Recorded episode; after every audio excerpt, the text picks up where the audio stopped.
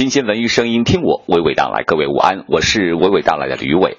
从农历猴年春节前到二月二十六号上周五晚上为止，只在春节中间休息了几天的北京人民艺术剧院原创历史剧《司马迁》二轮再一次圆满收官了。作为剧目最初的创作者、剧目导演之一，主演《司马迁》的演员冯远征在和我聊起创作剧目的初衷和期待时表示。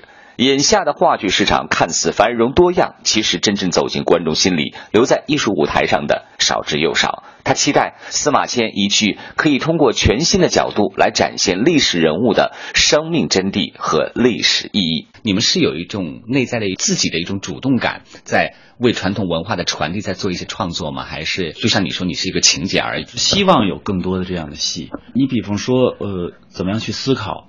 怎么样去把文化传统的东西用现代的形式表现出来？这也是司马迁这个戏的一个突破。舞美的设计上头啊，包括我们用汉代元素，最后全都用镜子来，叫以史为镜也好，或者是包括音乐的选择，包括光的这种运用，就是舞台上呈现出来那种由古朴到现代感。实际上，这恰恰是一个怎么能够让外国人看到中国艺术。走到今天，不是沉浸于一个说实打实的那个实景，然后穿着那个衣服，然后说着让人听不懂的话的那种，它还是需要一个。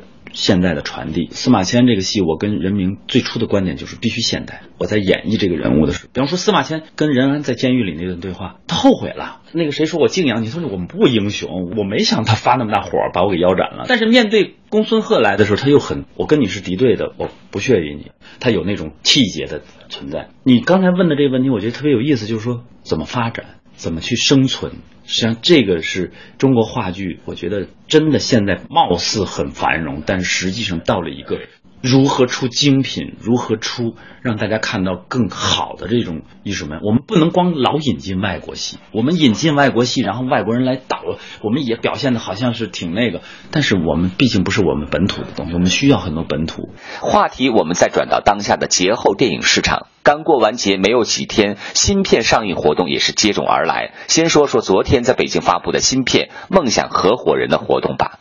电影将从四月二十九号起在中国内地上映，而现场粉丝众多的气氛，显得电影和综艺结合的越来越紧密了。眼下，只要在综艺节目中窜红的艺人，一般都会得到娱乐电影的眷顾，甚至一向以文艺片见长的演员郝蕾，也是乐不可支的携手姚晨、唐嫣组成女人团，参加到了这次创业梦想的团队中来。而《我是歌手》中一夜窜红的韩国三十岁歌手黄致列，也在电影发布会现场亮相，宣布加盟影片演唱主题曲。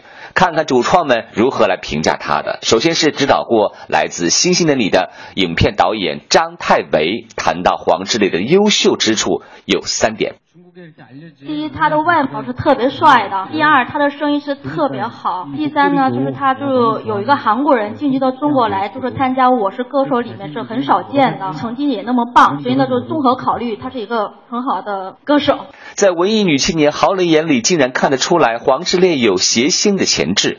我们来通过一段对话，听听其中的端倪了。你知道吗？爱你并不容易，还需要很多勇气，是天意吧。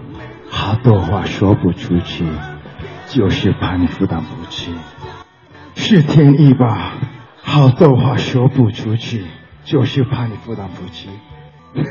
这是传说中的说跳。我觉得首先他的声音特别有磁性，能不能吸引住人？我也听过他唱歌，有代入感。我觉得一个人的节奏感特别，就是我能不能很好的把控？虽然就是很半开玩笑的做演戏吧，我觉得他可以演喜剧，真的。我我在努把力，然后去跟他配合喜剧。最有意思的是女主演之一的姚晨和黄致列的合体演唱的一段《一路上有你》，不知道会不会。惊艳到各位呢！这里是文艺大家谈之午间，和你娓娓道来。有兴趣和我交流，马上关注微信公众订阅号，大写三个字母 C N R，每天和你聊文艺。大家好，我是歌手黄致列，谢谢。觉得他非常棒，他很有激情，很深情。一一一路上有你。